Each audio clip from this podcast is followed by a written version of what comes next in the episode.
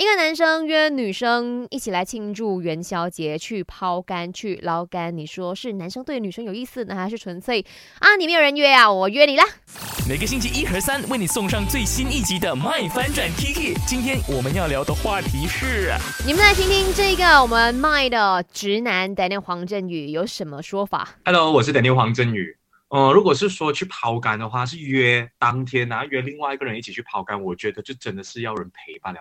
因为就是你跟他一起抛竿，就代表说很可能会认识到其他人嘛。那如果我是男生的话，元宵节真的要约一个人去约会，我不会约他去抛竿，maybe 约他去看戏啊，去动物园看下动物这样，都好过跟他一起去抛抛竿。所以我觉得当天约的话，一定是寂寞孤单，然后没有人陪伴了。